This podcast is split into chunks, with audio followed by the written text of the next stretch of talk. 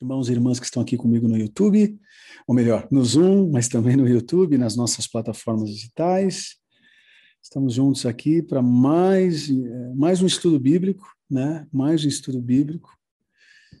E dessa vez, o tema de novembro é quatro ferramentas indispensáveis para um ministério relevante. Quatro ferramentas indispensáveis para um ministério relevante, né? O tema de hoje será oração.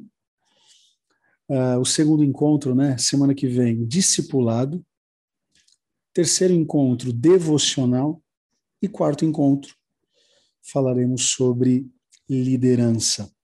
Oração, discipulado, devocional e liderança. Aqueles que já passaram pelo college uh, vão estar relembrando muitos princípios, muito conteúdo daquilo que aprenderam, né? Mas nada como poder reciclar algumas informações, né? A palavra do Senhor ela se renova a cada dia. Eu, para quem né, não está com o e-book, eu vou colocar aqui no bate-papo. Gente, a dinâmica desses encontros vai continuar da mesma forma, tá? Da mesma forma. É, a gente vai ter um tempo de oração agora, e aí eu já passo para a professora de hoje, e ela terá aí pela frente 60 minutinhos né, para compartilhar. Uh, e aí lá no final, volta comigo, a gente abre para possíveis perguntas, respostas, né? Tentar terminar aí no máximo umas 9h15, até para não cansá-los, não cansá-las. Vai ser bem especial, eu creio nisso. Uh, vou pedir para Tá estar orando aqui com a gente, deixa eu colocar ela como anfitriã. Vamos orar, vamos consagrar esse tempo ao Senhor de estudo bíblico. Olá, gente, graça e paz a todos. Uh, seja bem-vinda, pastora e professora. Amamos você, viu? Que Deus te use e te abençoe. Vamos orar todos? Senhor, nós queremos te agradecer por esse dia, por essa noite. Obrigado pelos meus irmãos e pelas minhas irmãs que estão aqui conectados conosco. E te agradecemos também pela vida da pastora Laura. Obrigada pela vida dela, por ela estar aqui uh, disponível pelo teu reino para nos ensinar, nos capacitar um pouco mais, Senhor, uh, a tua palavra, em como podemos orar e termos esse relacionamento de intimidade contigo, Deus que o Senhor possa usá-la mais uma vez, assim como o Senhor já tem usado.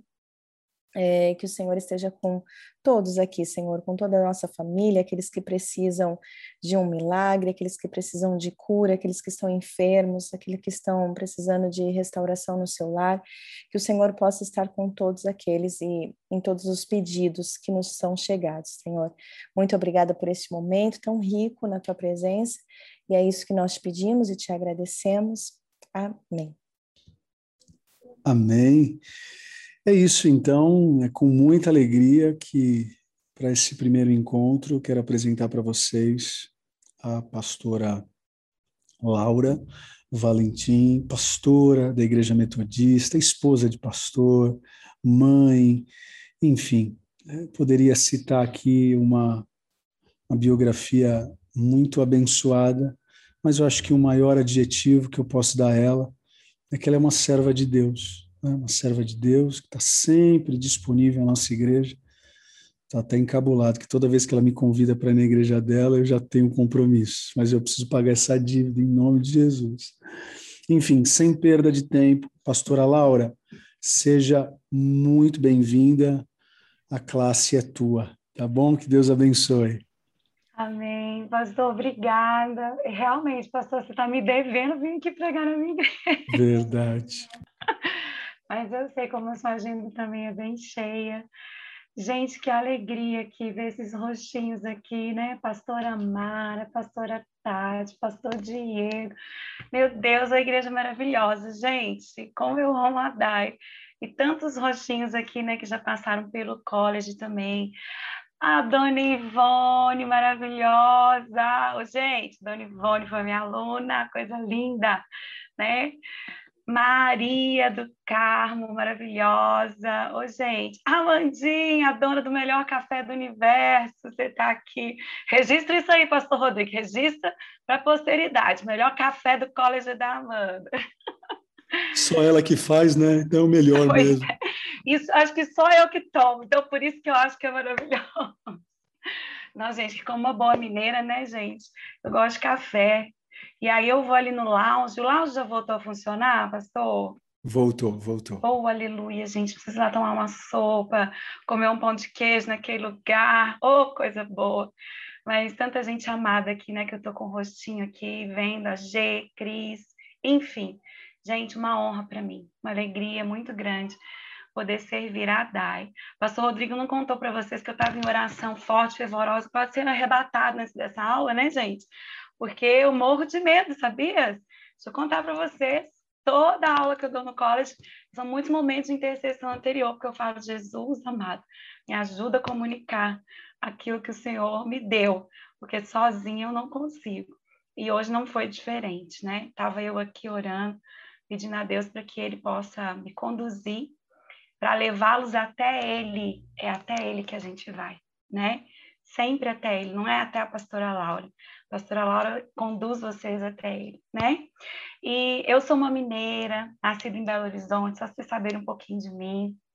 Cresci numa igreja cristã, igreja metodista, meus pais, assim como os pais do pastor Rodrigo Silveira, não eram pastores, mas eram quase.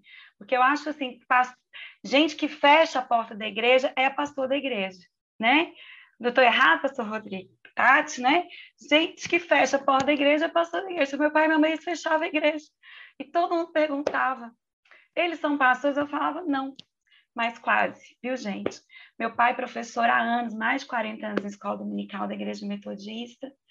E eu quero dizer para vocês que foi com os meus pais que eu aprendi a orar. Eu cansei de ver meus pais ajoelhados, principalmente meu pai, ajoelhado é, na cama, no quarto dele, orando. E ele nos ensinou a orar. Mas tem uma experiência que eu gosto de contar na minha vida, antes de eu iniciar a aula, para que vocês saibam quem eu sou. Porque às vezes a gente fala dos nossos títulos, do que a gente já fez, né? Formação, mas muito mais do que a minha formação, vocês precisam saber de um marco espiritual na minha vida, né? Com 13 anos, eu fui para um retiro, um acampamento desses de adolescentes, que na minha denominação a gente chama de juvenis, que são adolescentes entre 12 e 18 anos. E foi naquela época em que se tinha o sopro do espírito. Eu, com 12, 13 anos, já tinha feito congresso da Neuza Tioca, já tinha participado da cruzada do Billy Graham quando ele veio aqui no Brasil, né? Meu pai sempre participou desse mover pentecostal, viu, gente? Eu sou a metodista mais assembleana que vocês vão conhecer aqui nessa noite. Aleluia, posso ouvir um glória a Deus aí na sua casa? Eu sou a metodista mais assembleana que vocês vão conhecer na face da terra. O pessoal fala que é metobleia, né? E, meu, e eu, isso eu adquiri do meu pai, né, da minha mãe.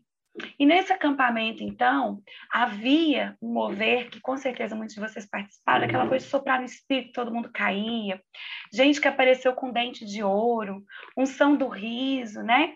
E estava no auge de, desse movimento na, na minha igreja. E eu lembro que eu fui para esse acampamento e veio uma equipe de São Paulo ministrar. E o que, que acontece?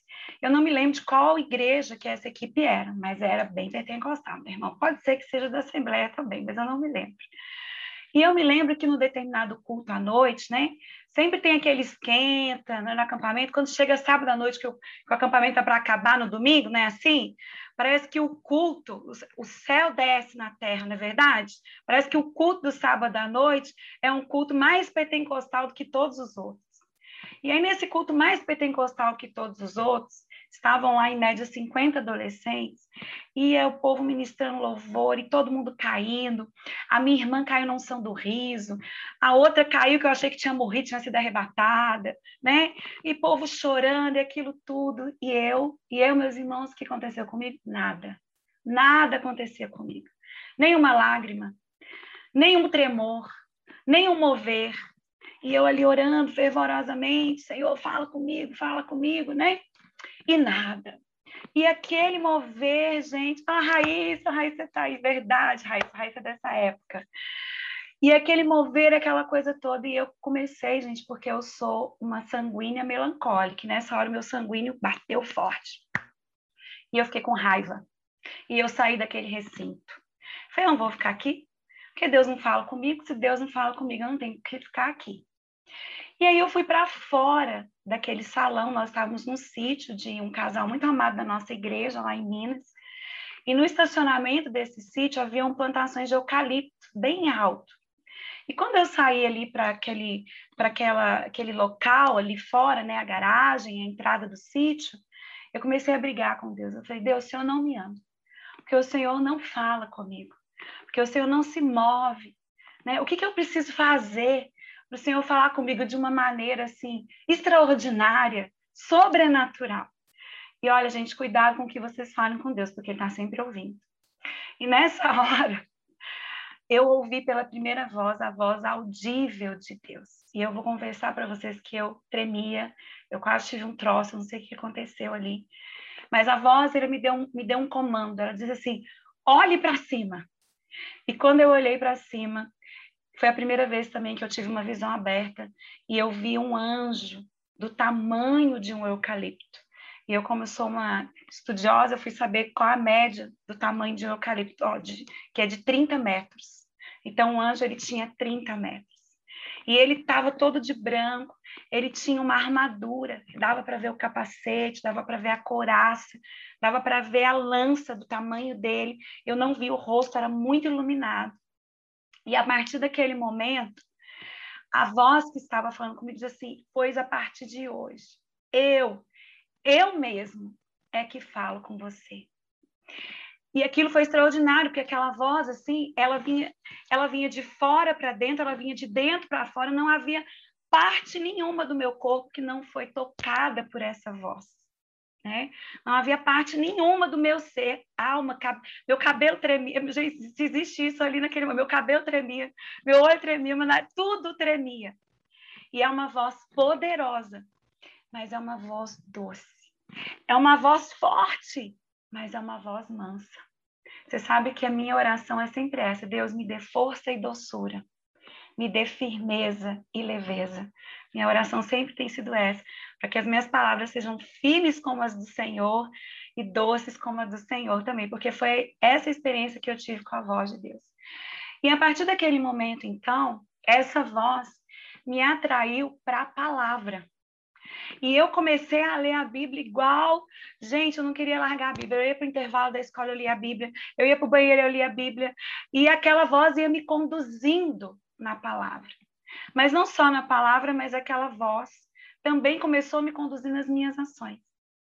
E eu quero dizer para você, então, que é real quando a Bíblia diz ali em Atos 9, quando Paulo, então, ele está em direção, né, saindo na, no caminho de Damasco, e ele é visitado pela presença de Jesus.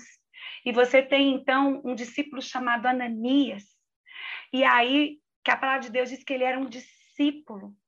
E diz que a palavra de Deus veio a Ananias e disse assim: Ananias, vai pela rua direita. E quando você entrar em tal lugar, você vai encontrar um homem chamado Saulo, denominado Tarso, e ele está ajoelhado e ele está orando. Então, é algo específico que eu quero dizer para vocês é que a voz de Deus é específica e ela quer nos dar direções específicas. Mas a verdade é que tem um, um texto em Provérbios, que é Provérbios 8, 17, que eu sempre cito, que fala sobre a sabedoria, que diz assim, Provérbios 8, 17, Eu amo os que me amam, e aqueles que me procuram me encontram. Então, Deus está atrás de pessoas que queiram ouvi-lo.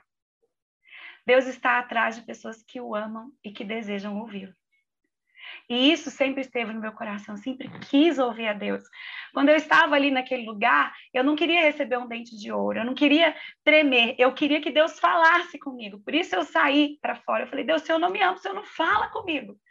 E aí, quando foi a surpresa de que eu recebi essa visitação. E aí eu quero dizer para vocês a primeira forma que Deus fala conosco que é através da sua palavra. E a oração, então, é uma ponte, entenda isso. A oração é um meio, a oração é um instrumento que nos coloca nesse lugar de relacionamento e de comunicação com Deus. E aí, a partir disso, a minha vida de oração ela começou a se desenvolver, porque o Espírito Santo começou a me atrair. Então, tudo o que você possa imaginar sobre oração, eu comecei a ler. E continuo lendo até hoje. Tenho muitas bibliografias e uma indispensável que não pode faltar aí no seu, na, na sua biblioteca, né, na sua estante, é esse aqui que eu vou mostrar, que é um clássico, né, que é a celebração da disciplina. Dá para ver aí, gente? Celebração da Disciplina, do Richard Foster. Né? Tem um outro livro dele também, Oração. E esse livro, então, fala sobre disciplinas espirituais essenciais que nós temos que ter para desenvolver o nosso relacionamento com Deus. No college eu indico muito esse livro, né? Mas não só no college, esse livro foi o primeiro livro que eu, um dos primeiros livros de oração que eu li. Eu li um do Billy Graham também, quando eu tinha 13 anos. Bom, eu vou começar a compartilhar com vocês aqui a minha tela, tá? Ai, eu tô assim coçando que eu não posso fazer pergunta, gente. É porque nas aulas o pastor Rodrigo falou assim: fala comigo, gente. O pessoal que tá aqui sabe, fala comigo. Fico em desespero só eu falando. Mas enfim, bora lá que eu vou compartilhar minha tela, né? Vai aparecer uma fotinho minha aqui, gente, mas não é o principal. A Mandinha quis colocar aqui. Vocês. Depois vocês veem lá nos templates aí, mas o mais importante é isso aqui. Bora lá. Deixa eu ampliar aqui. Bonitinho. Dá um joinha aí para ver se vocês estão vendo. Faz assim, ó. Beleza. E aí a primeira pergunta que eu quero fazer para você é o seguinte: o que vem à sua mente quando você ouve a palavra oração? Então, a primeira coisa que vem à minha mente quando eu ouço a palavra oração é aquele texto 1 Tessalonicenses 5,17, né, gente? Orai sem cessar. Uma outra coisa que vem na minha mente quando eu ouço a palavra oração é um texto de Efésios que diz: orando em todo tempo no Espírito. Né? Então, a palavra oração, quando vem na minha mente, ela me remete à palavra de Deus, me remete à Bíblia. Porque a verdade é que oração é algo que está na Bíblia. E aí eu me lembro também de um texto lindo que está em Lucas 11, a partir do verso 1, quando um dos discípulos, e a Bíblia não conta quem é, mas tem muita gente que fica, acho que foi João, acho que foi Lucas, né, que diz assim: Jesus vê, né, os discípulos veem ali Jesus orando, e um deles diz assim: Jesus, ensina-nos a orar, assim como João Batista ensinou os seus discípulos. Né? Então, imagina que a vida de oração de Jesus, gente, era um negócio sensacional. Eu fico imaginando que se Moisés descia do monte com o rosto iluminado, imagina Jesus descendo do monte, depois de uma noite toda falando com o Pai, como é que ele não descia? Os discípulos têm coragem de abrir a boca, que devia ser tanta glória, né? Só que Jesus fazia isso recorrentemente. A Bíblia narra várias vezes em que Jesus se afastou, várias vezes em que Jesus saía, ele fugia. E aí uma pergunta que a gente pode fazer também é a seguinte: será que Jesus precisava orar? Por que, que Jesus orava, né? Não estou aqui para falar sobre isso hoje, mas no college a gente tem uma aula sobre isso. Mas o fato é que os discípulos pedem para aprender a orar. E aí Jesus diz o seguinte: quando vocês forem orar, digam assim: Pai nosso que estás no céu. E aqui a gente já tem uma chave, então, do de onde a oração nos leva. A oração nos leva para um relacionamento de filiação, né? Então, presta atenção. O que vem à sua mente quando você ouve a palavra oração? Vem obrigação? Vem falta? Ou vem desejo, prazer, relacionamento? Né? Eu penso muito nisso. Mas vamos lá. Gênesis 1, de 1 a 3, diz o seguinte: No princípio, criou Deus os céus e a terra. A terra, porém, estava sem forma e vazia. Havia trevas sobre a face do abismo, e o Espírito de Deus pairava por sobre a luz, sobre as águas. E disse Deus: haja luz, e houve luz. Eu costumo dizer, gente, que a chave de leitura da Bíblia está em Gênesis. E que tudo que você lê a partir de Gênesis remete a Gênesis. Mas, claro que eu também não vou poder falar um pouquinho sobre isso hoje, mas vamos lá. Vocês já repararam que da criação A primeira voz que ecoa sobre a estrutura da criação é a voz de Deus. Haja luz. Quem falou primeiro foi Deus. E muitas vezes nós tratamos a oração como um lugar apenas da nossa fala. E esquecemos que a oração é um lugar onde nós devemos nos colocar disponíveis para ouvir aquele que falou primeiro. Então, aqui a gente já parte de uma premissa de que oração é lugar de diálogo, é lugar de relacionamento. Mas muitas vezes nós tratamos o lugar de oração como lugar de despejo das nossas vontades, dos nossos sentimentos, de como nós estamos. E Jesus nos ensinou a orar falando: Vós, porém, quando orardes, orareis assim: Pai nosso que estás no céu. Então, Jesus ele nos ensina que nós devemos falar. Isso também está lá em Mateus, no, no capítulo 5. Também Mateus 6, quando ele diz: Pedi, dar-se-vos-á, batei, abrir-se-lhes-á, pois todo o que pede, recebe. Então, há uma premissa de que a oração é um lugar de petição, é um lugar de exposição. Mas eu estou trazendo para vocês hoje algo essencial que nós negligenciamos a maioria das vezes, que a oração é um lugar de escuta. A oração é um lugar onde nós temos que estar disponíveis e desejosos de ouvir a voz de Deus. E sabe o que Davi fala num dos seus salmos? Que a voz de Deus é como um trovão, que a voz de Deus é poderosa, que a voz de Deus quebra os cedros do Líbano. O que eu quero dizer para você é que se a voz de Deus tem poder de quebrar estruturas humanas, o que dirá a voz de Deus sendo ouvida pela nossa alma? As falsas crenças, os pecados, né? A mentalidade distorcida, o que essa voz não pode gerar, o que essa voz não pode transformar dentro de nós. Então, eu estou trazendo aqui uma premissa para vocês de que oração é lugar de escuta. Oração é lugar da gente ouvir a voz de Deus. Bora lá? Vamos continuar aqui?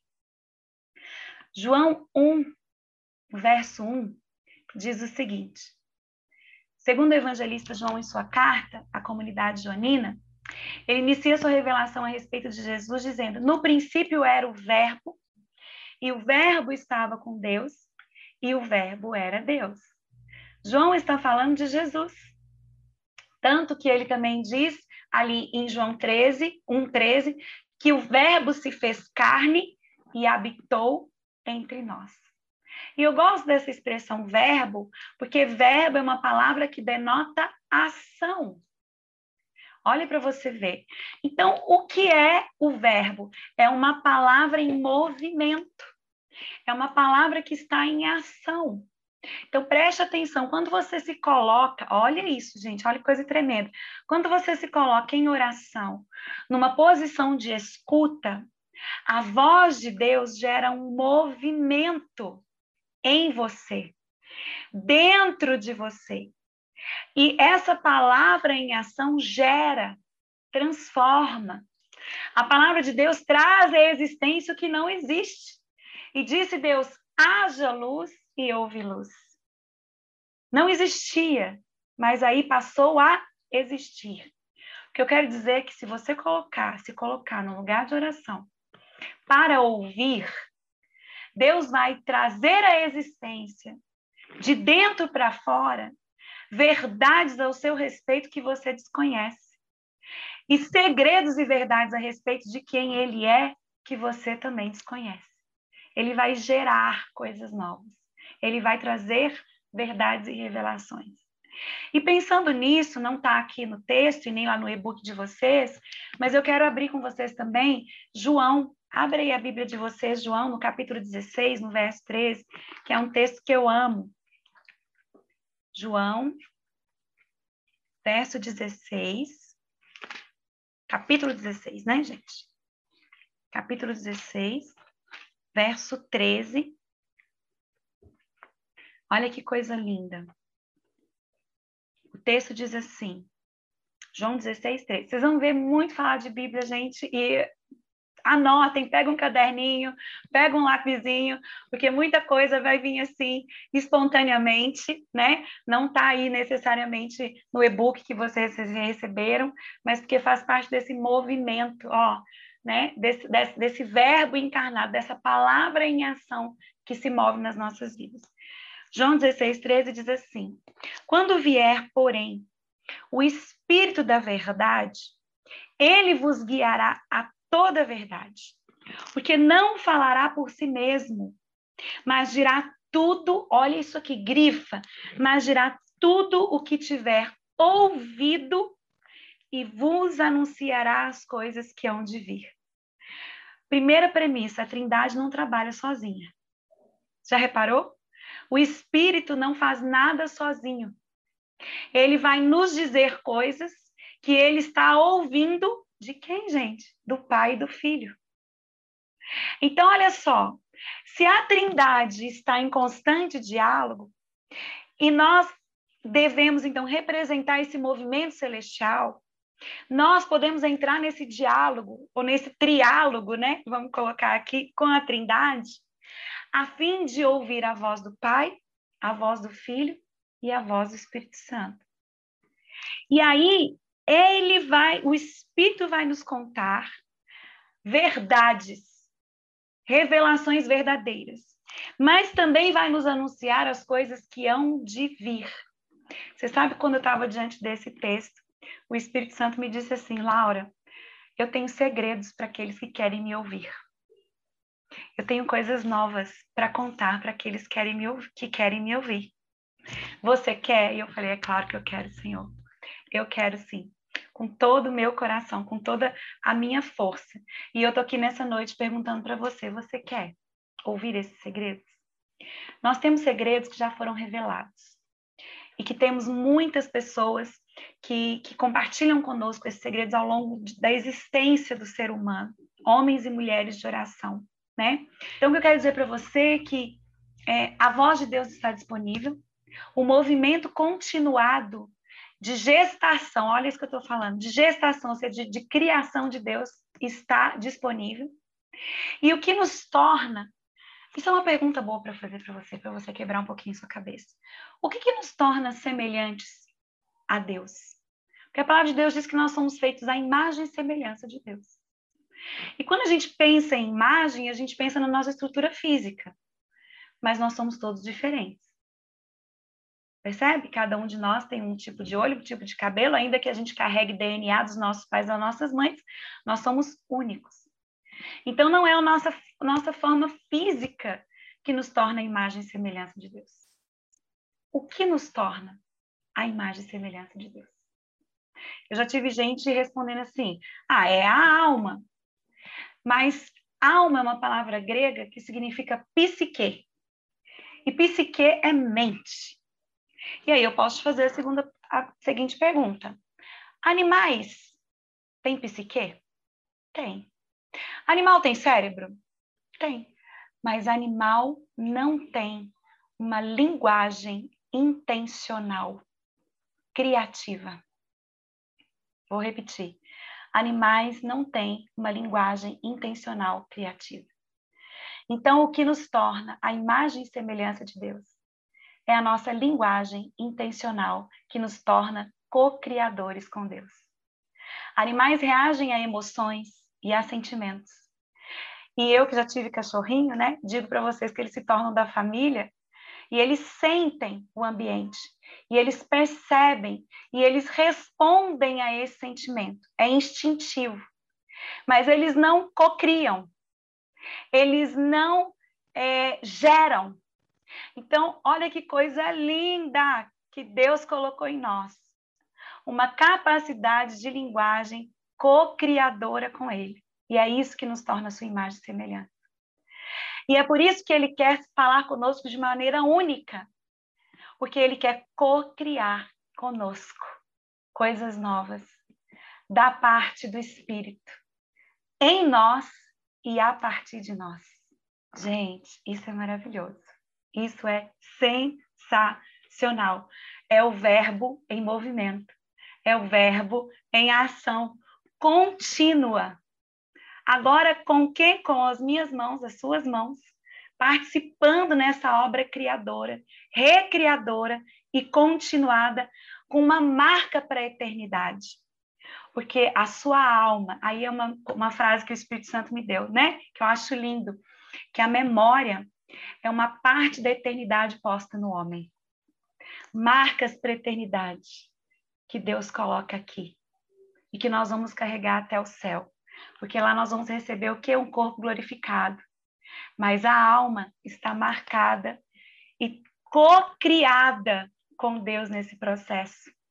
Olha o que a oração faz. A oração nos coloca nesse lugar de movimento junto com Deus, onde a nossa linguagem é posta em ação para manifestar o mover de Deus sobre a terra. A sua palavra tem poder.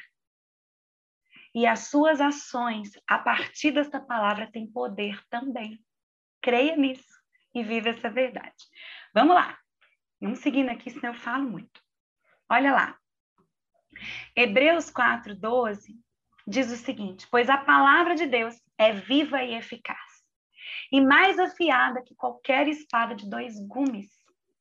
Ela penetra até o ponto de dividir alma e espírito, juntas e medulas, e julga os pensamentos e as intenções do coração. Eu não sei se você já deu uma estudadinha em fisiologia esquelética do corpo humano, mas juntas e medulas são coisas indivisíveis. Assim como a alma e o espírito também são. Sabe por quê? Porque a alma só se torna vivente com o fôlego do espírito. Sem o fôlego do espírito, você não tem alma vivente. Mas aqui nós temos uma revelação profunda do autor de Hebreus, dizendo que a palavra de Deus, essa palavra em movimento, nos, na, tem a capacidade de dividir o indivisível. Só que o autor de Hebreus, ele está indo mais profundo, dizendo o seguinte, que o mais importante que precisa, ser, que precisa ser distinto nas nossas vidas são os nossos pensamentos e as nossas intenções. E aí uma outra pergunta que cabe aqui é a seguinte, por que, que é tão importante a gente distinguir pensamentos e intenções? Porque quem age sem pensar não sabe o que está fazendo, nem de onde vem, nem para onde vai. E aí é onde entra a intencionalidade do Espírito, a intencionalidade do Pai e a intencionalidade de Jesus. Tudo que eles fazem é intencional, proposital, com um propósito eterno na nossa vida. E se nós, então, fomos criados à imagem e semelhança de Deus, no sentido da linguagem co-criadora, Deus quer que nós sejamos intencionais em tudo que nós fazemos. E a oração nos leva a esse lugar de intencionalidade, porque nós vamos ouvir da parte da Trindade, vamos entender pensamentos, discernir intenções e vamos agir com propósito. Olha como a oração é poderosa, gente. Não é um negócio sensacional? Não é maravilhoso? E aí eu quero compartilhar algo com vocês que é, eu li recentemente num livro que eu trouxe aqui para indicar para vocês. Eu vou indicar um monte de livro, gente. Pastor Rodrigo, não brinca comigo, vou indicar um monte de livro aqui. Eu sou uma leitora, assim, bem, bem ativa em, em gamas diferentes de, de, de, de área, né? Olha só o que diz o psicólogo né, comportamental Albert Ellis. A crença determina nossos sentimentos. Em troca, nossos sentimentos influenciam nossos comportamentos. Então, para eu mudar o comportamento, devemos mudar os sentimentos.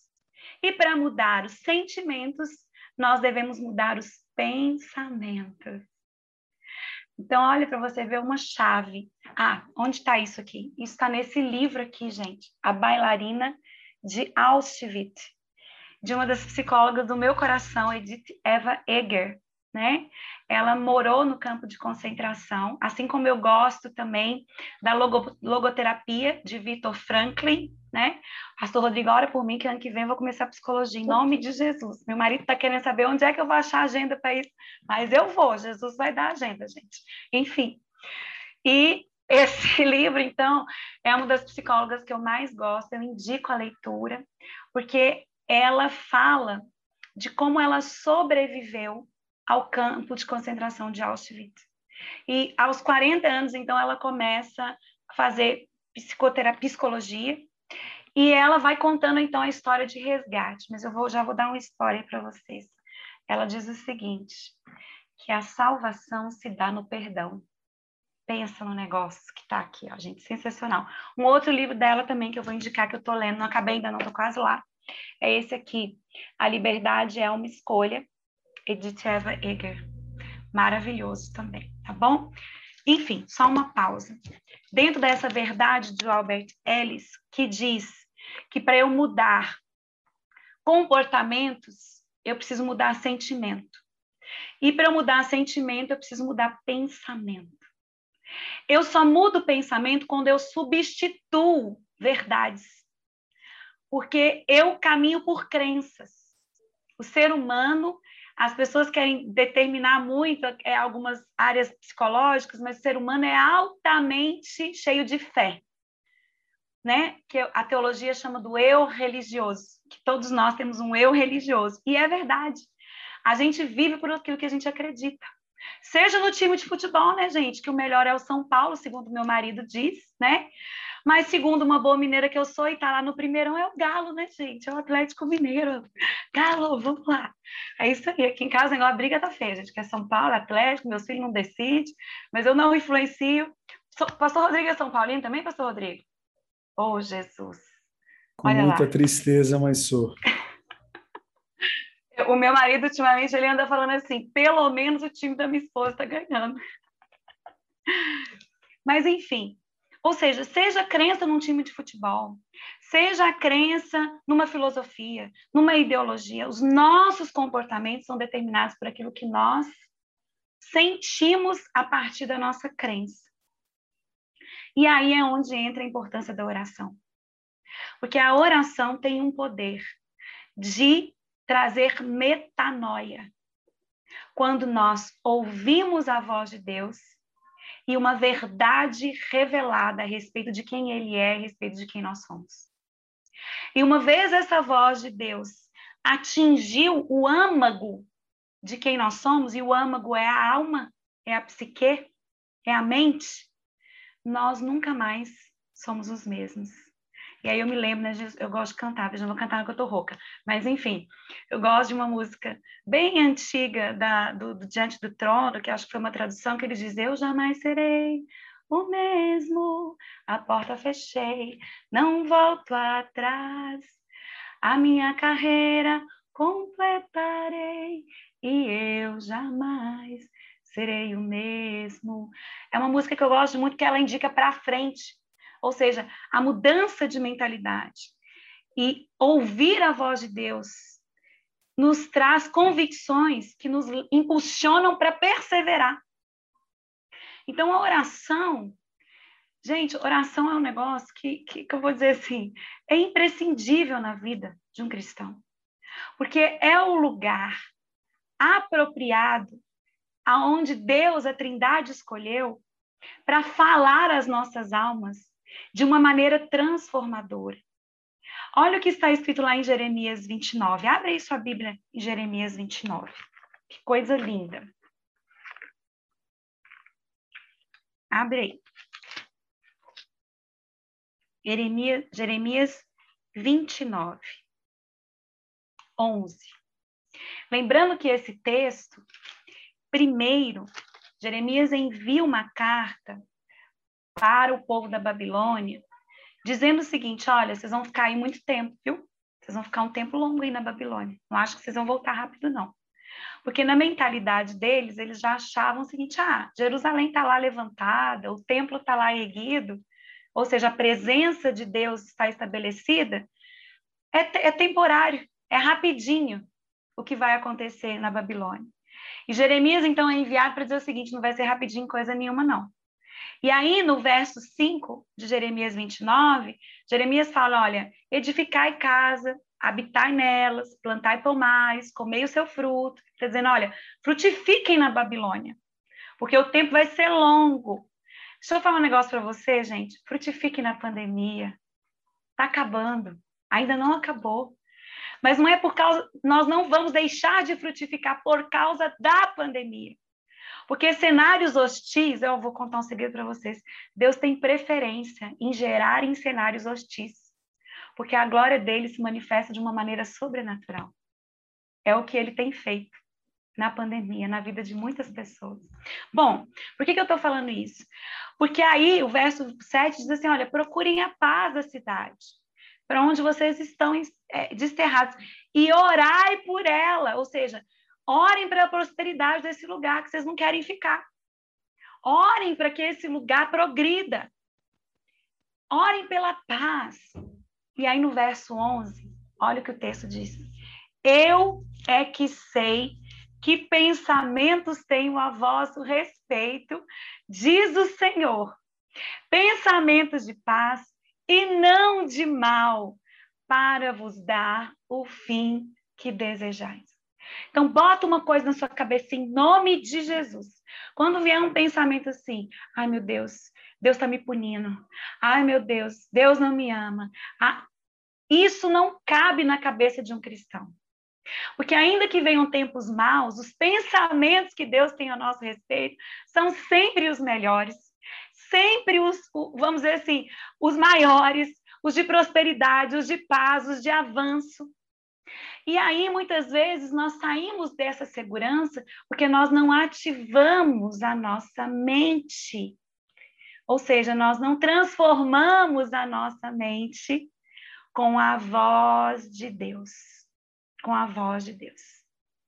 Eu é que sei que pensamentos têm a vosso respeito. Amém? Então, pastor Rodrigo, pode ser que realmente Deus queira você lá em Miami. Me convide para estar lá quando você lá chegar.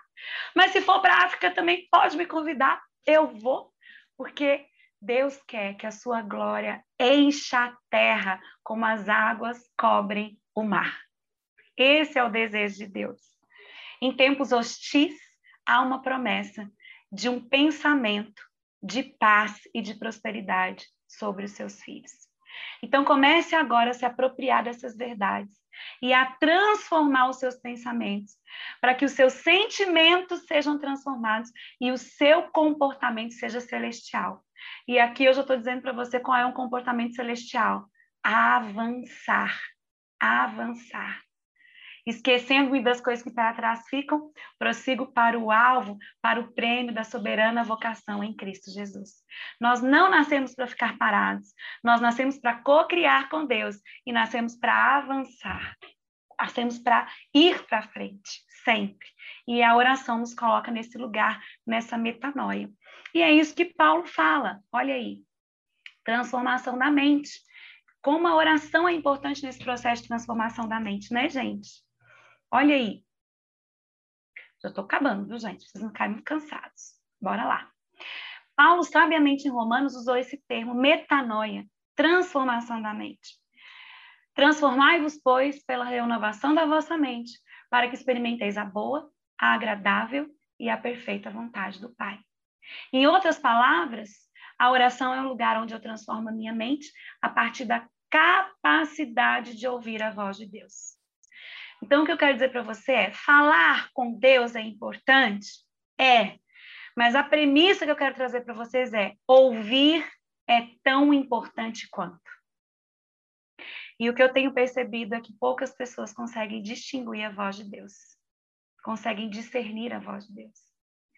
Sendo que Deus, a voz de Deus está impressa no DNA da natureza. Eu estava hoje de manhã, né, gente, em Praia Grande. Oh, meu povo, fui correr lá. Passei uns dias lá com minha família, já estou aqui em São Paulo de novo, já voltei. Mas eu gosto de correr. Estou treinando aí, quem sabe esse, esse ano. Eu vi que o pastor Rodrigo. Você vai correr o São Silvestre também, pastor Rodrigo? Estou tentando correr o São Silvestre, a gente já tem uns anos. Eis-me aqui. Em nome de Jesus. Vamos juntos, pastora. Amém. Estou tentando correr, em nome de Jesus. E eu estava então correndo ali na orla da praia hoje, e de repente o Espírito Santo falou comigo, Laura, pare. Né? Deus fala muito comigo quando eu estou correndo. Pare, e quando eu parei, eu até postei, estava tudo nublado e o sol brilhava num, num buraco assim, sabe? Apenas num buraco. E Deus falou assim comigo: assim é a minha luz, assim é a minha voz. Nada pode encobri-la, nada pode detê-la. Tem um alcance sobrenatural. E aí Deus me fez olhar para aquele marzão e falou: Laura, existem lugares no fundo do oceano, aonde a luz não alcança, e a vida. Sabe por que, que há vida? Porque a minha voz ecoa sobre toda a criação. Então, eu quero dizer para você que se você aprender a ouvir de Deus, a voz de Deus, olhando a criação, através dos relacionamentos interpessoais, com a palavra, em oração, aprendendo a ouvir a voz do Espírito Santo, nada vai ficar igual. Tudo vai estar em movimento, em construção constante, em transformação constante. Agora vocês estão entendendo que a oração é um lugar tão especial? Porque a oração é um lugar de encorajamento, de transformação, de conhecimento de verdades, de intencionalidade, de gestação de coisas novas.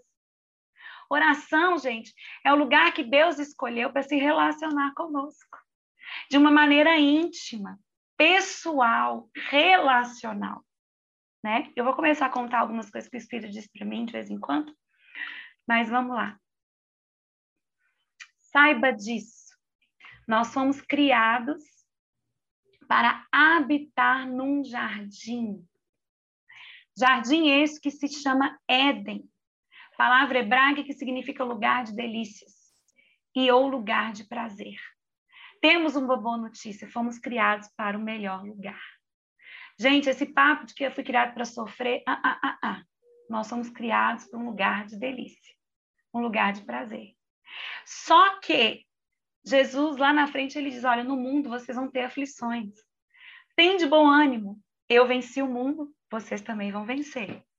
Então, a grande questão aqui é a seguinte: é possível nós termos aflições e vivermos em paz? O que, vocês acham? Vou repetir. É possível nós termos aflições e vivermos em paz? Totalmente. Porque o Éden não é um lugar físico, o Éden é um lugar espiritual. Lugar de delícias é um lugar onde nós recebemos a visita da Trindade, recebemos um alimento espiritual, né?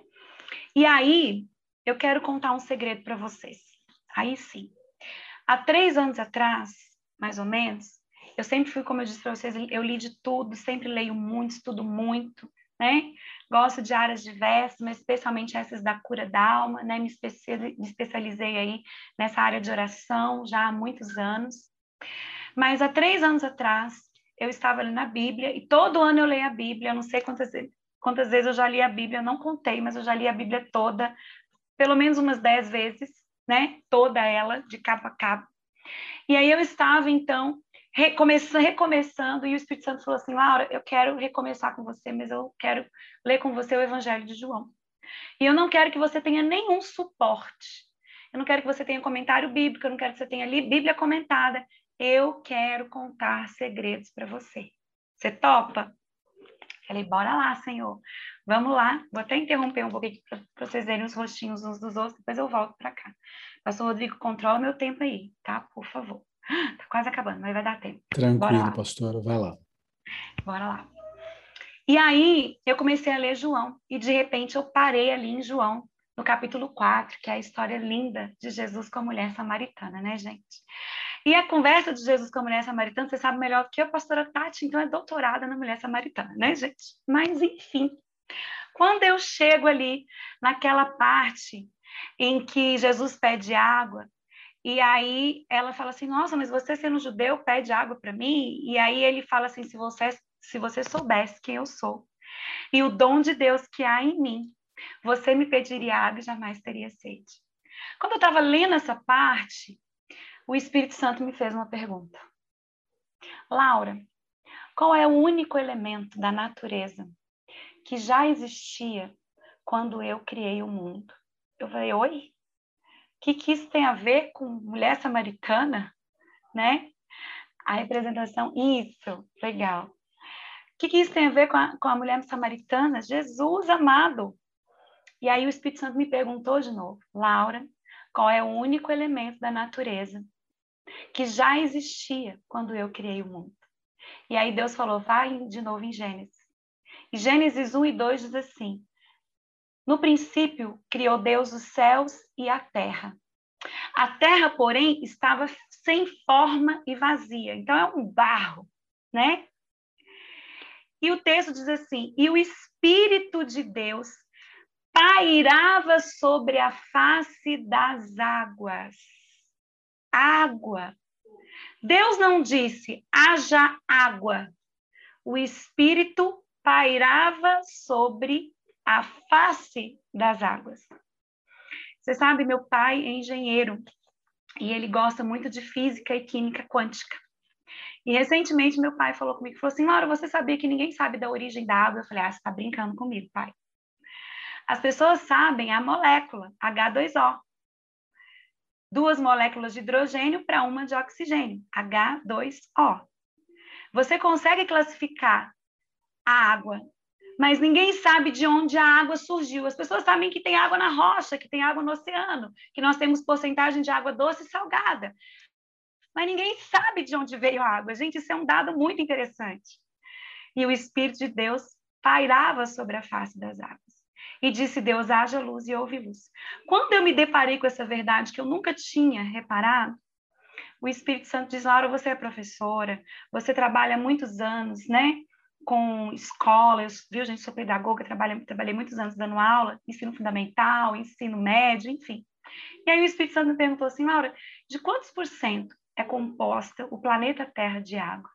Eu disse, entre 70% e 75%, Senhor. E aí o Espírito Santo me perguntou, Laura, de quantos por cento é composto o corpo humano de água? E eu disse, entre 70% e 75%, Senhor. E daqui a pouco ele me perguntou, Laura, de quantos por cento é composto o cérebro de água? E eu disse entre 65% e 70%, Senhor. E ele me disse, Laura, de quantos por cento é composta uma célula qualquer de água? Entre 65% e 75% de água, Senhor. E aí ele me perguntou, Laura, aonde a vida é gerada no ventre? Dentro de uma bolsa miniótica completamente tomada de água. E o Espírito Santo me disse, Laura, não há nada sobre a face da terra sobre o qual eu não possa me mover. Eu me movo sobre as águas. Eu me movo sobre a célula, eu me movo sobre o cérebro, eu me movo sobre o corpo humano, eu me movo sobre a natureza, eu me movo sobre os animais, eu me movo sobre os oceanos, eu me movo sobre todas as coisas que existem, porque eu criei o um mundo para um movimento natural do meu espírito. Você consegue imaginar isso? que quando você ora, você acessa esse espírito que se move sobre toda a sua estrutura, toda a sua estrutura, inclusive modificando, modificando seus pensamentos, gerando transformação neurotransmissora, ou seja, gerando neurotransmissores, gerando noradrenalina, serotonina, equalizando cortisol, porque ele se move aonde esses neurotransmissores se movem. Vocês querem ver uma outra revelação? Abre aí, abre aí rapidamente em Romanos 8, no verso 11. Rapidinho, para você ver o poder desse Espírito que se move sobre as águas, né? Ô, oh, gente, deixa eu ver, correr aqui para eu não, não perder tempo. Deixa eu ver quanto tempo falta aqui. Tô acabando, tô acabando, tô acabando. Vamos lá. Briga comigo, pastor Rodrigo, se eu passar demais. Bora não, lá. Eu não, brigar com mulher de oração é doida. Bora lá. Olha o que diz Romanos 8:11, gente. Se habita em vós o espírito daquele que ressuscitou a Jesus dentre os mortos. Presta atenção. Se habita em vós o espírito que ressuscitou a Jesus dentre os mortos. Esse mesmo que ressuscitou a Cristo Jesus dentre os mortos, vivificará também o vosso corpo mortal, por meio do seu espírito que em vós habita. O espírito se move sobre toda a estrutura, mas esse espírito ele não só se move, ele é o espírito da vida. Ele ressuscita mortos. Vivificar significa conceder nova vida, nova estrutura. Olha o que o texto está dizendo: que quando eu aciono esse espírito que habita dentro de mim, ou ele gera coisas novas. Ele traz à existência o que não existe. Ele cura o que está enfermo. Ele ressuscita o que está morto, inclusive sonhos, inclusive vida que a gente deixa para trás. Percebe isso? A palavra de Deus diz que quando Jesus estava na cruz, ele diz assim ao Pai: Pai, a ti eu entrego meu espírito. Uf, voltou. O corpo, nós vamos ver o que aconteceu com ele agora. E a alma está no inferno. Ele nos tirou do império das trevas e nos transportou para o reino do Filho do seu amor. É isso que Filipenses diz. E nos fez assentar nos lugares celestiais em Cristo Jesus. Presta atenção aqui numa coisa interessantíssima. E nos fez assentar nos lugares celestiais em Cristo Jesus. Quando você ora, você não ora de baixo para cima, você ora de cima para baixo porque espiritualmente nos fez assentar nos lugares celestiais em Cristo Jesus. Então, quando você ora, a sua oração ela não sobe, ela desce no movimento co-criador com aquele com o qual você está sentado, através do Espírito que se move sobre as águas. Você está entendendo a coisa como que é? Opa! Você está entendendo o lugar que você está sentado? Opa! Você está entendendo o que Jesus nos concedeu? Oh, gente, é glória demais. Não é não? Mas bora lá. Eu falei para vocês que o corpo de Jesus, assim como a alma de Jesus, alma por alma, sangue por sangue. Jesus pagou o preço. Nenhuma condenação há mais para aqueles que estão em Cristo Jesus. Amém? Nada pode separar do amor de Deus que está em Jesus Cristo. Pecou, confessa. O pecado não te separa mais. Preste atenção. O pecado não te separa mais. Mas o pecado contínuo apaga o DNA e a imagem de Deus na sua vida, a linguagem co-criadora. Ok? Então, por isso que a gente tem que confessar o pecado. Não é porque a gente não vai ser salvo, você já foi salvo, mas é porque o pecado, ele apaga o movimento do espírito. Então, se você confessar o pecado, ele libera o movimento do espírito, porque nada pode separar do amor de Deus que está em Cristo Jesus. Mas abre aí rapidamente em João, no capítulo 19. Hoje, deixa eu colocar de novo o template aqui para eu não me perder. Para eu não me perder aqui. Bora lá. João 19. Amém? Vai dar tempo, meu povo, vai dar tempo. 9 e 5. Ai, Jesus. Só mais vezes. Vamos lá. Eu não sirvo para dar essas coisas, não, pastor. Eu tenho que ter muito, tem que ter três horas de college. Ô, gente, faz o college, gente. Pronto, bora, aí sim. Bora fazer o college, gente. Isso aqui é só, é só um pedacinho do que a gente trabalha lá no college. Amém. Bora lá. Lucas 19. Oh, Lucas não, gente, João. João 19, 40, 42. Preste atenção aqui, tá? Tomaram, pois, o corpo de Jesus e o envolveram em lençóis com os aromas, como é de uso entre os judeus na preparação para o sepulcro. No lugar onde Jesus fora crucificado havia um jardim, e neste um sepulcro novo, no qual ninguém tinha sido ainda posto. Ali, por causa da preparação dos judeus e por estar perto do túmulo, depositaram o corpo de Jesus. Olha o que o Espírito Santo me disse quando eu estava diante desse texto. Laura, qual é o segredo? Eu falei assim, eu não estou entendendo. Laura, qual é o segredo?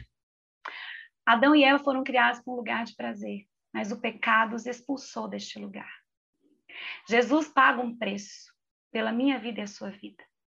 Momentos antes dele ser entregue aos soldados romanos, ele estava no jardim do Getsemane. O texto de Mateus 26 diz que ele leva os judeus para a entrada do jardim e diz: Fiquem aqui e vigiem comigo.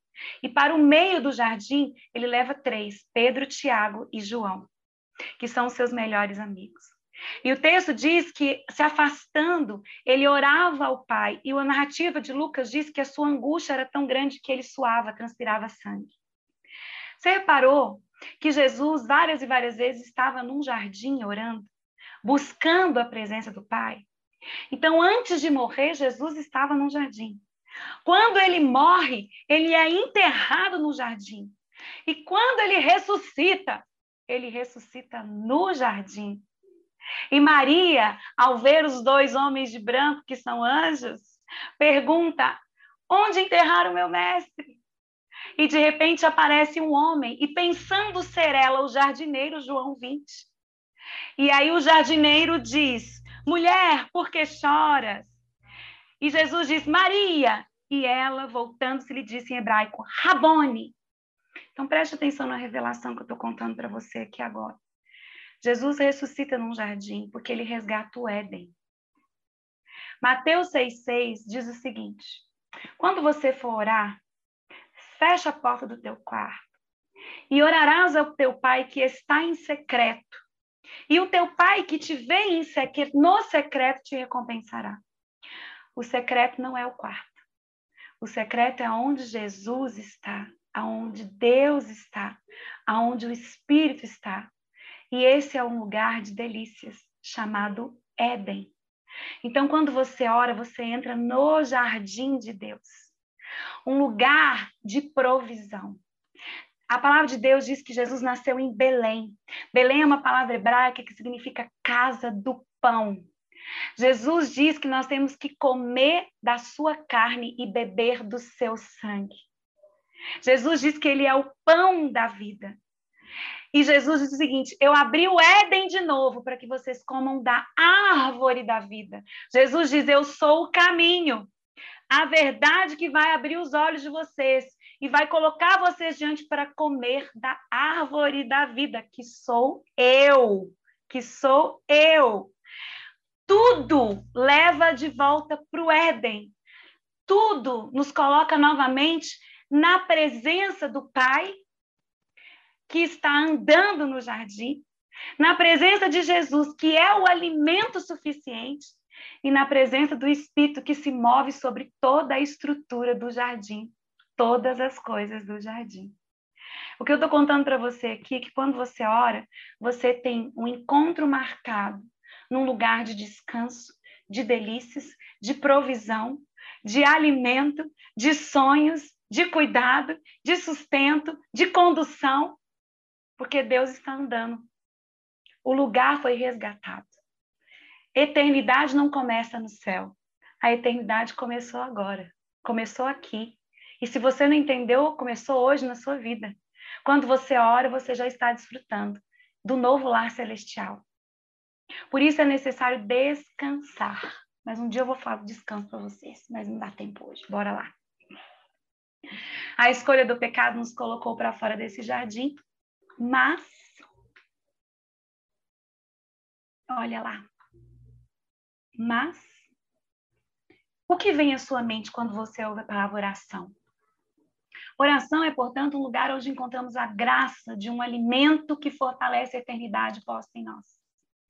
Oração é um convite gracioso de amor para pisarmos mais uma vez descalços e nus junto ao Pai. Oração é um lugar de prazer. Eu não oro porque preciso. Oro porque lá eu sou.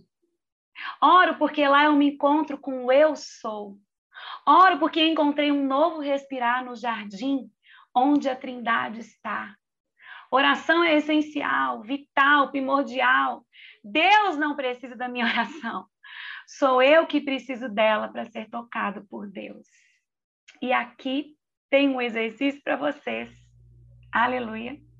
Que é após esse estudo, né, com essas informações, o que vem à sua mente quando você ouve a palavra oração e o que, que você acredita que esse estudo foi relevante para a sua vida de oração e ministério e quais passos práticos você irá dar nos próximos dias com relação a isso. Tem muitas outras coisas que eu poderia falar para vocês de oração, mas a principal delas, a principal, é que eu não oro porque eu sou obrigada. Eu não oro porque eu não, se eu não orar eu não vou receber a bênção de Deus. Deixa eu contar um negócio para vocês. As pessoas falam que a graça estava a graça se manifestou em Jesus. Não. A graça se manifestou no Éden. Porque antes de Deus colocar Adão e Eva lá, ele já tinha preparado tudo para o que Adão e Eva precisassem para viver. O nome disso é graça preveniente dentro da teologia wesleyana. É uma graça que antecede a nossa existência. No jardim já existia tudo. Nós nascemos sendo presenteados. Deus continua nos gerando e nos presenteando com um dom maravilhoso e único, que é o dom da vida. Mas principalmente o dom da vida e a capacidade de nós nos relacionarmos com Ele e de enxergarmos a manifestação dele sobre toda a criação. A oração nos leva para um lugar de abertura dos olhos, aonde nós percebemos o movimento de Deus sobre todas as coisas.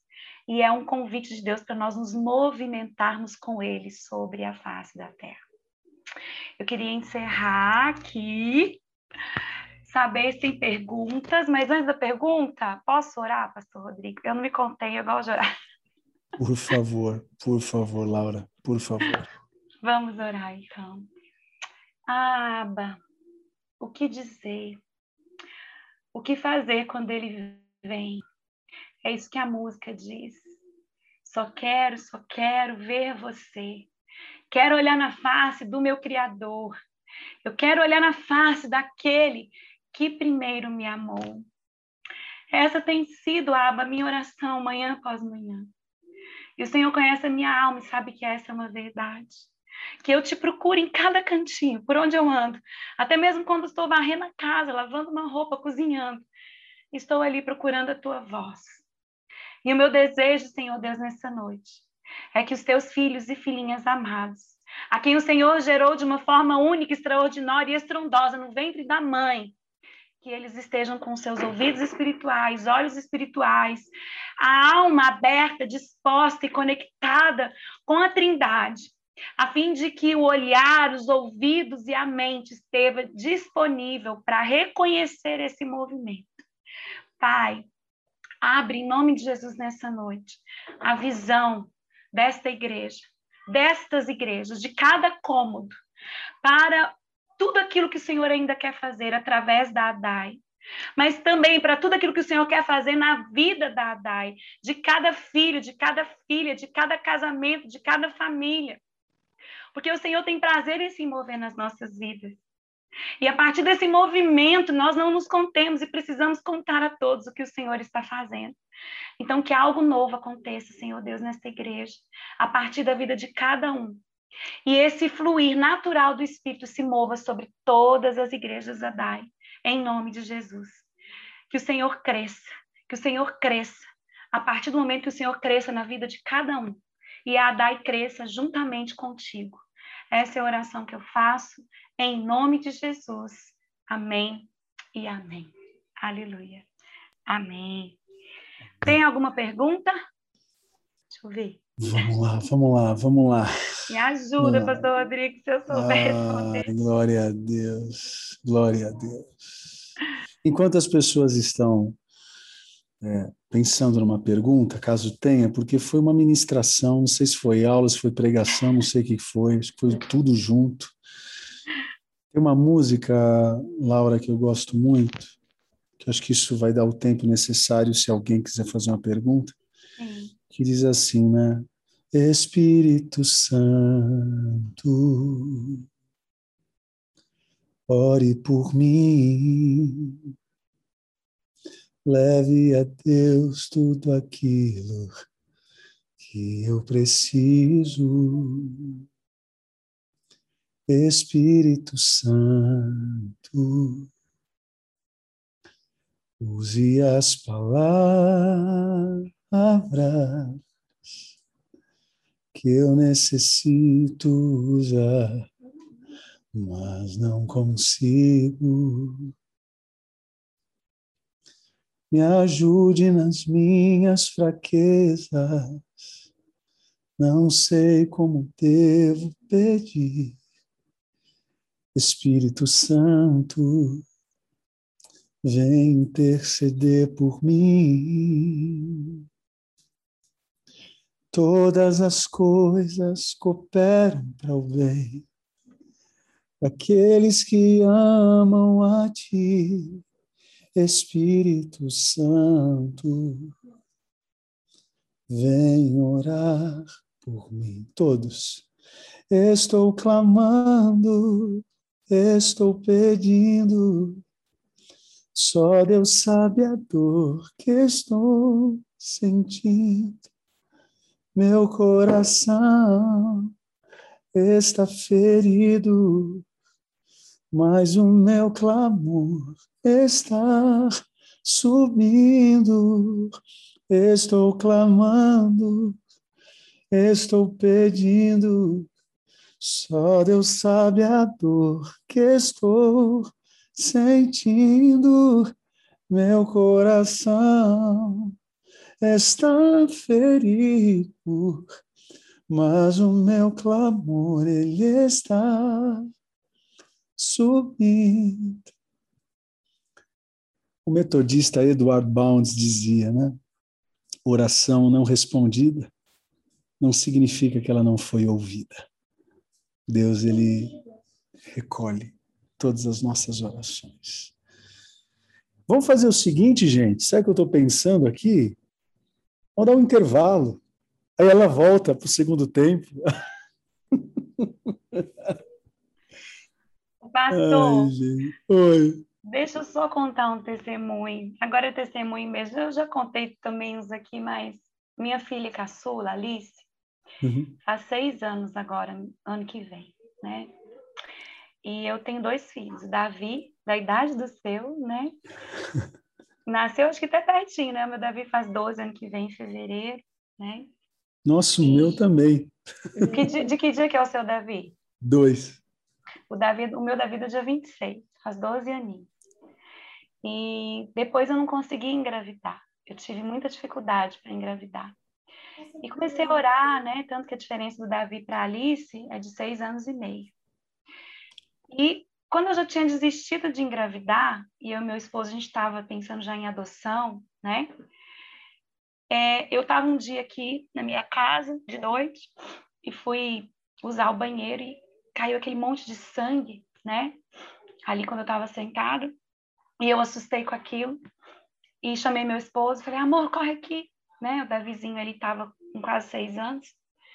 E falei, compra um teste de gravidez. E ele correu de madrugada, era meia-noite mais ou menos, comprou e eu estava grávida. E aí, eu saí igual uma louca de noite dirigindo. Meu marido falou: Laura, eu não consigo ir porque alguém tem que ficar com o Davi. O Davi estava dormindo. E eu fui sozinha. E cheguei no hospital aqui para passar no hospital. E quando eu passei, a minha carteirinha era da Unimed Paulistana, acabava de falir o plano de saúde da Unimed Paulistana e eu não pude ser atendida aqui no Hospital Metropolitano da Lapa. E comecei aquela, começou aquela maratona, né? Passei por mais três hospitais, pelo Samaritano e pelo Albert Sembe, e o meu plano não era aceito. E já era quase duas horas da manhã, eu fui parar no SUS, fui parar no hospital aqui perto da minha casa, na Vila Penteado aqui. E pedi para a mulher, falei, por favor, preciso que você faça um teste de gravidez, porque eu acho que eu estou grávida, mas eu estou sangrando muito, eu acho que eu estou grávida e eu estou perdendo né? Então vocês imaginam, gente, o meu, o meu desespero, né? Enfim, fiz o teste, só ia sair no outro dia, eu sangrando. A mulher fez ali, né, o um momento ali, aquela coisa do toque, falou: você está sangrando, provavelmente você está perdendo o bebê. E, e eu fui para oração. Falei, Deus, eu já não estava mais esperando engravidar, achava que eu ia ter um, que eu ia adotar e de repente o Senhor manda essa novidade. Enfim, cheguei no outro dia, confirmou a gravidez, paguei um exame e fui fazer o ultrassom transvaginal que toda mulher faz quando está grávida, né? E quando eu cheguei lá para fazer o transvaginal, a mulher falou assim: Olha, mãezinha, tecnicamente você está grávida, porque assim, tem o beta-HCG beta tá alto, mas a gente vê aqui um saco gestacional, mas não vê o embrião. O nome disso é gravidez anembrionária. Vamos esperar mais um pouquinho, aí você fica em repouso. Me passou lá é, um remédio que eu tinha que tomar. Daqui uma semana você volta. Vamos ver. Aí fui, voltei daqui uma semana, continuava sangrando. Colocou lá o ultrassom. É, mãezinha, olha aqui. A gente está vendo o saco gestacional, ele está bem descolado e não tem embrião. Você tem uma gravidez anembrionária. Se você, se esse, se esse saco gestacional ele não, não se descolar completamente, eu vou ter que ou fazer uma curetagem ou a gente vai ter que tomar alguma medicação antiabortiva. Abortiva. E aí meu marido nervoso, doutora, ela tá grávida ou não tá? E a médica falava assim para meu marido, tecnicamente ela tá grávida. E na segunda vez que nós fomos para o hospital, meu marido chegou em casa muito nervoso. Ele falou: Laura, o que, que é isso? Como assim? Né? Eu sou, sou filha, sou cunhada de médico, irmã de médica, de enfermeiro, tem muito médico na minha família, né? E aí eu me lembro que eu fechei a porta do meu quarto. Meu esposo saiu para trabalhar e eu me ajoelhei na minha cama. E eu comecei a orar. Eu falei: Deus, eu não, eu não sei o que o Senhor está fazendo. Mas eu estou aqui diante do Senhor e eu agora não sei nem como orar. E aí eu comecei a orar em línguas. E em oração em línguas eu tinha a revelação do que eu estava orando. E a oração era a seguinte: Pai nosso que estás no céu, santificado seja o teu nome, seja feita a tua vontade. E o Espírito me mandava repetir: Pai nosso que estás no céu, santificado seja o teu nome, seja feita a tua vontade. E eu fiquei ali uns minutinhos repetindo: Seja feita a tua vontade, seja feita a tua vontade, seja feita a tua vontade. E chegou no momento, quando eu parei de orar em espírito e eu ouvi a voz de Deus novamente. Foi a segunda vez que eu ouvi a voz de Deus audivelmente, a primeira com 13 anos. E agora? E aí Deus falou comigo assim: você vai se surpreender com o que eu vou fazer. Quando meu marido voltou, eu falei: eu não vou tomar remédio abortivo nenhum, eu não vou fazer coletagem nenhuma, porque Deus falou que eu vou me surpreender com o que ele vai fazer. Passaram-se 15 dias e eu sangrando. Voltei no médico. E aí aquela oração, né, gente? Aí, pastor, quando você cantou essa música, né, Espírito Santo intercede por mim, que eu já não sabia nem mais orar. E ali diante daquele ultrassom, a médica enfiava e não achava. Ela falava: "É, mãezinha, acho que você abortou, eu não estou vendo nem o saco gestacional mais. Não tem saco gestacional, não tem embrião". Mas de repente ela passou o ultrassom e os batimentos cardíacos começaram a bater. E ela falou: tem batimento, mas não tem saco gestacional e não tem embrião. Eu comecei a chorar. Eu falei: você vai achar, porque Deus disse que eu ia me surpreender com o que ele ia fazer. E ela procurava, procurava e não achava, e chamou a outra enfermeira e procurava e não achava. E eu ali falava, Senhor, o que está acontecendo? E eu falei, vocês vão achar, tem um coração batendo, se tem um coração batendo, minha... tem um bebê aí. E aí, depois de tanto procurar, sem brincadeira, uma meia hora procurando, estava atrás, numa parte traseira, que eles dizem, do útero. Existia um descolamento, e por conta desse descolamento, o, o saco gestacional tinha saído do lugar, mas o embrião estava lá. E esse embrião se chama Alice, a verdadeira, aquela que não conhece a mentira. Porque Deus não é homem para que minta, e nem filho do homem para que se arrependa de nenhuma das suas promessas. Então eu conheço um lugar de descanso. Eu conheço um lugar onde Deus traz a existência que não existe. Eu conheço um lugar que Deus gera em nós pela sua palavra e pela fé aquilo que não existia e que confunde médicos e que traz cura e revelação. E aquela médica olhando falava assim: Meu Deus, como que esse saco gestacional foi para aí? E como que tem um embrião nesse lugar? E tá aí a Alicinha, vai fazer seis anos. Ela é o meu milagre. Ela é a palavra de Deus. Você vai se surpreender com o que eu vou fazer. Então, eu quero desafiar vocês a viverem essa verdade. Pode ser difícil, mas se a gente aprende a confiar, o Espírito Santo intercede por nós com gemidos inexprimíveis, inexprimíveis. Amém. Uau, Laura, meu Deus do céu. que dizer? Laurinha, seguinte, ó, tem uma tem uma pergunta aqui que diz assim: Qualquer pessoa pode orar? Ou somente aqueles que andam pela fé e obedecem a Cristo pode esperar receber as respostas às suas orações? Né? Eu acho que aqui tem duas perguntas. Eu vou me atrever a responder a primeira dizendo que qualquer um pode orar. Né? Mas eu vou deixar a segunda parte para você.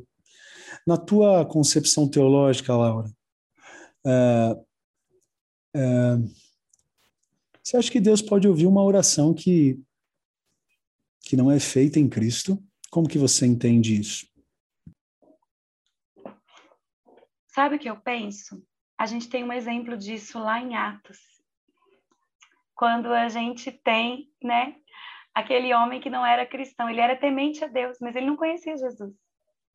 E a palavra de Deus diz que ele orava, mas ele não sabia para quem que ele estava orando. Preste atenção, Deus pôs a eternidade no coração do homem sem que este o saiba. Eclesiastes diz isso. Todos nós somos pessoas religiosas em potencial por conta dessa dimensão da eternidade. Nós não sabemos lidar com a morte. A morte é um problema em todas as religiões. Todas elas têm uma resposta. Porque o nosso eu religioso deseja e é, anseia a transcendência. Eu não estou aqui defendendo que Deus está se manifestando em Alá, em Allan Kardec, de forma nenhuma. Só existe um caminho. Eu sou o caminho, a verdade e a vida. Jesus. Mas a palavra de Deus diz que existem pessoas que ainda não conhecem essa verdade. E compete a nós revelar essa verdade. Assim como o eunuco, que estava ali lendo, e Deus manda o Felipe. Você entende o que você está lendo? Não, eu não entendo. Ô, Laura, aí... ô, Laura, ô, Laura, você me ouviu pregar domingo? Não. Foi o texto que eu preguei. E o Ferreira é pregou em São Bernardo. Você é crente mesmo, viu? É o Espírito. Tá vendo como o Espírito faz? Exatamente, é Cornélio, né? E, então, o que, que acontece? Deus pôs uma porção de eternidade em nós que naturalmente nos move até Ele. Mas a todos quanto neles creram, deu-lhes o poder de serem feitos filhos de Deus, a saber, aqueles que creem no seu nome. E não nasceram nem da carne, mas da água e do Espírito. Então, falar com Deus todos podem. Preste atenção que eu vou falar para vocês. Todos podem. Mas nascer de novo é uma escolha de fé.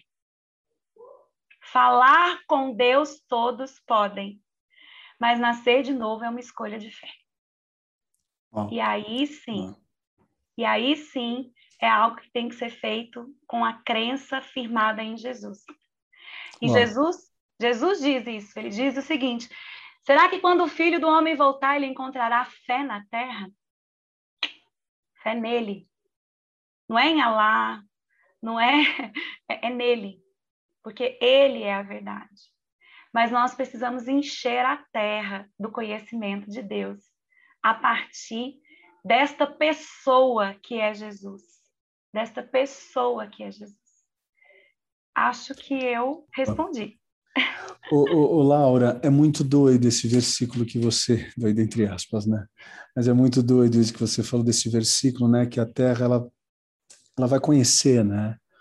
A palavra de Deus e tal, vai se encher. E, e, e quando eu era criança, adolescente, li esse versículo, eu tinha a ideia que Deus ia despejar do céu, assim, né? Mas, na verdade, esse compromisso é nosso na missão. A terra vai conhecer se a gente a tornar conhecida, né? A sua palavra, a sua verdade, né? Enfim, vamos lá, ó.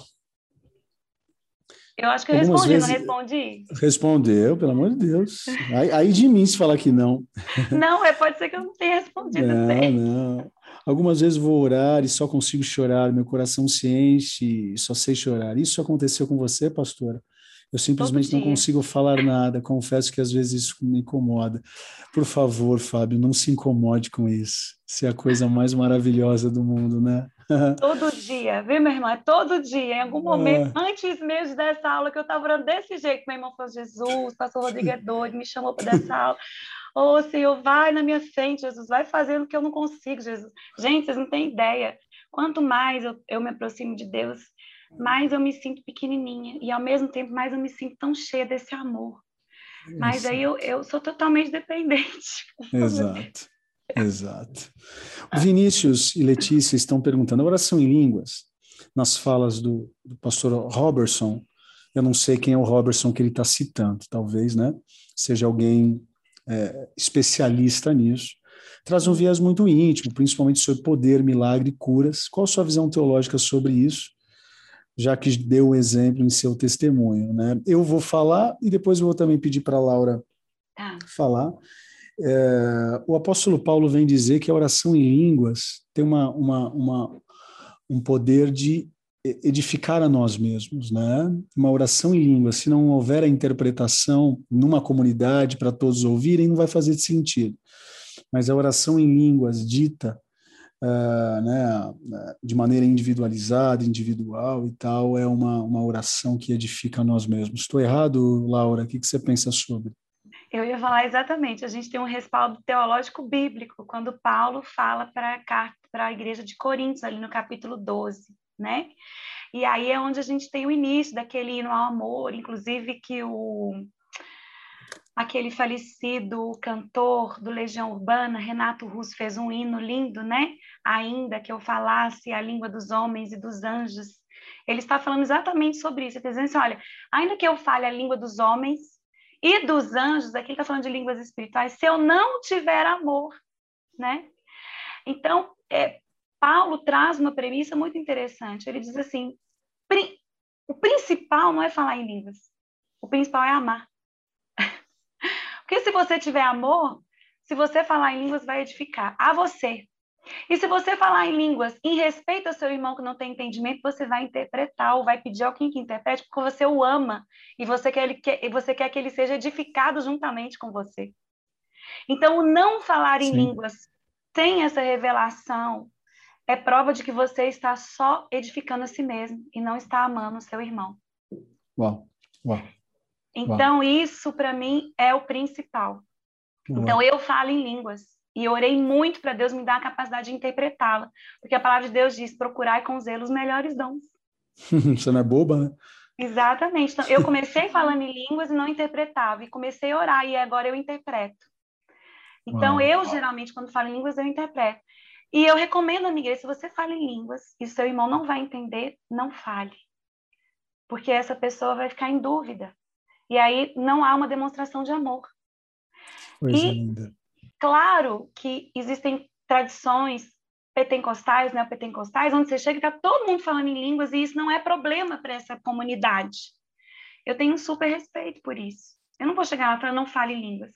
Tem a ver também com um costume mas o que Paulo está dizendo é o seguinte: quem fala em línguas edifica só o espírito.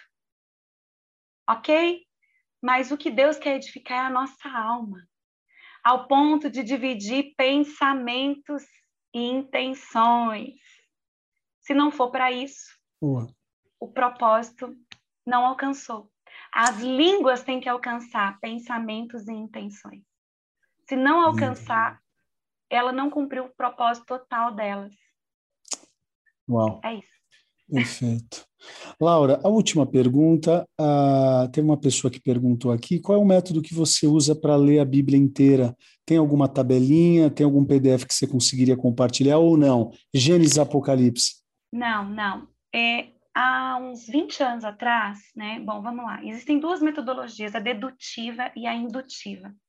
Eu tive o privilégio de me apropriar das duas. A dedutiva é que a maioria das universidades, faculdades utilizam teológicas, que é você tem uma Bíblia e materiais de apoio.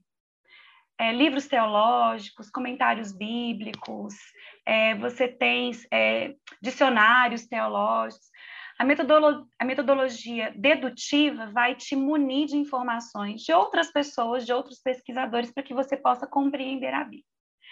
A metodologia indutiva, ela proporciona perguntas. Por quê, para quê, quando, onde, como.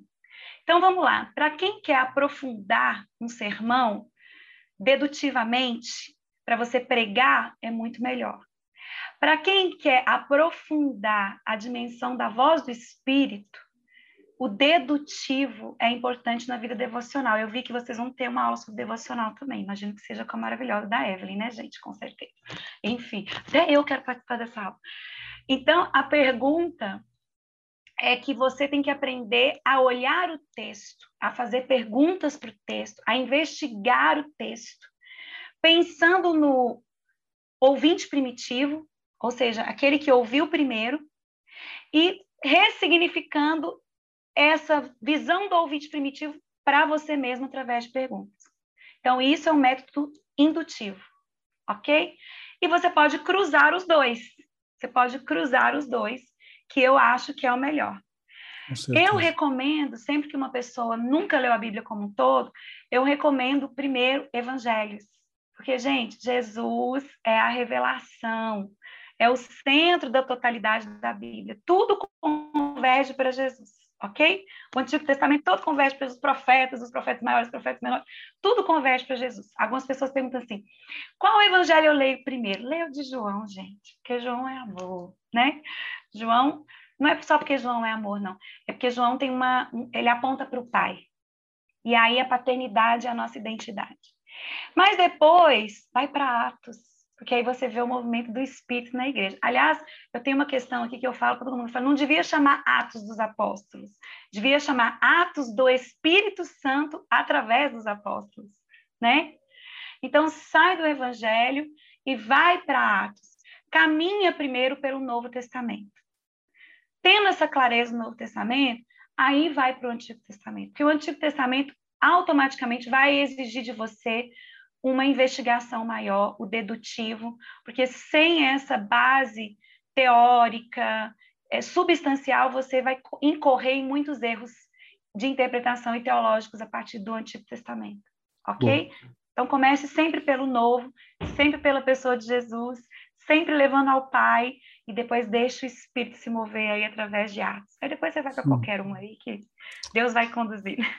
Amém, amém, amém. E tem muitas, tem muitas opções também, né? Você tem a própria YouVersion, né? Que é um aplicativo muito, muito bom. Enfim, tem bastante coisa aí. Tem um que eu uso. Posso, posso divulgar? Não é meu, não, mas eu tenho aqui o meu. Ó, Pode falar. Que é do Jesus Cope, que é aqueles que você lê, faz a devocional um por dia. Tá vendo aqui, ó? Vem com um texto, tá vendo aqui? Uhum. E aí você faz a sua devocional do lado. É, é a tá? Bíblia comentada por você isso, mesmo, né? Isso, isso aqui eu até coloquei aqui, ó, por Laurinha, tá vendo aqui, ó? é porque meu pai me chama de Laurinha. Para os íntimos eu sou Laurinha, viu, gente? Ai, meu Mas, Deus. E eu já fiz vários, então já fiz de João, e agora, depois que eu acabar esse que eu tô quase acabando, é o de Apocalipse. Que aí eu vou para Apocalipse. Amém. Aí você fala para a gente quando Jesus volta, tá? Por favor, que eu não vejo a hora. oh, Jesus, eu também estou clamando Maranata. Laura, muito Amém. obrigado.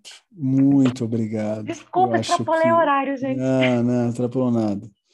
É, muito obrigado. Quero agradecer aqui sua vida, seu esposo, seus filhos, sua igreja. Obrigado por tudo que você tem feito pela ADAI, pelo college. Quero também agradecer aqui os pastores locais, né, que carinhosamente conectaram aí toda a membresia. Tivemos aí mais de 200 dispositivos, aproximadamente umas 250 pessoas aqui com a gente. Uau! Então, se isso não for avivamento, Laura, eu não é, sei o que é, sabe? Eu então, eu estou muito feliz ver a igreja todos os dias orando, do meio-dia ao meio-dia 15, também em sala de Zoom. Uh, enfim, a gente tem percebido, Laura, uma igreja é, mais, é, mais madura, né? A, a, oração traz maturidade, né? Muito. Então, e você, eu falo isso sem demagogia, sem, né? Você não precisa disso, mas a, a semente que você tem plantado em Cristo, no coração do college, dos alunos e alunas do college, isso tem reverberado para a nossa comunidade. E esse sempre foi um sonho nosso do college. O college ele tem que ser uh, o pulsar devocional e teológico da nossa igreja, né? Então tem reverberado as tuas aulas, a, a, tua vida, né? Quem começou a dar aula de intercessão foi a própria pastora Soraya Juncker, né? A mamãe da Raíssa que está aqui com a gente. E aí ela precisou, ela não pôde mais segurar essa matéria e ela indicou carinhosamente você e, e graças a Deus, né, a gente tem sido muito edificado, né, por Deus através da sua vida. Então, muito obrigado, que Deus abençoe. É, enfim, obrigado, viu, Laura? Considerações finais, por favor. Gente, o que eu que tenho que agradecer, né? Porque o dom foi feito para estar em movimento. Não se pode esconder uma cidade edificada sobre a montanha, nem se põe uma vela embaixo do velador. Assim também brilha a vossa luz diante dos homens. Então, Deus pôs em nós dons para estar em movimento com Ele. E o college me deu esse privilégio de eu colocar o meu dom em movimento, para que ele brilhe diante dos homens. E eu tenho dito para os meus alunos no college: vá você e brilhe com ele também, colocando seus dons a serviço do reino e em movimento com o Pai, com o Filho e com o Espírito Santo. Então, que a Adai cresça, que a Adai floresça, que a Adai alcance os quatro cantos de São Paulo, mas os quatro cantos deste país e os quatro cantos da terra, que cresça em conhecimento, em sabedoria e que faça parte, né, desse reino que é uma família de Deus, para que a terra se encha do conhecimento de Deus, como as águas cobrem o mar. Amém e amém. Senhor, o que podemos dizer? Para quem nós iremos? Só o Senhor tem palavras de vida eterna. Obrigado pela tua presença. Como foi bom sentir mais uma vez a tua presença. Obrigado porque será que uma sala de Zoom pode nos bloquear? Muito pelo contrário. Obrigado por esse instrumento que conectou aqui muitas famílias. E a partir de hoje eu creio que teremos uma vida de oração mais intencional não possamos simplesmente pedir em orações, mas te ouvir. Nos dê a sensibilidade de ouvirmos a tua voz. Obrigado. Obrigado pelos nossos cômodos aqui reunidos. Piranga, Colorado, São Bernardo, Santos, online. Obrigado pelos pastores locais. Pai, coloco diante do Senhor as nossas finanças. Que o Senhor possa tocar no coração dos teus filhos e filhas a serem generosos nesse momento, ofertando nessa casa de oração que tem tentado e tem se esforçado a dar a eles e a elas boa grama. Continuaremos a ser uma igreja investindo na grama e nunca na cerca. Obrigado, Pai Obrigado também pelas pessoas não cristãs que estão aqui. Quero agradecer também àqueles que não são da ADAI, são de outras denominações, como a Laura. Que o Senhor abençoe suas denominações, seus pastores, bispos, enfim, Pai, toda, toda a liderança da igreja. Abençoe, abençoe a nossa nação, abençoe é, esse mundo. Obrigado. Obrigado por essa grande aula de oração que tivemos hoje. Em Cristo Jesus, oramos e te agradecemos. Amém. Amém. Estendam as mãos, por favor.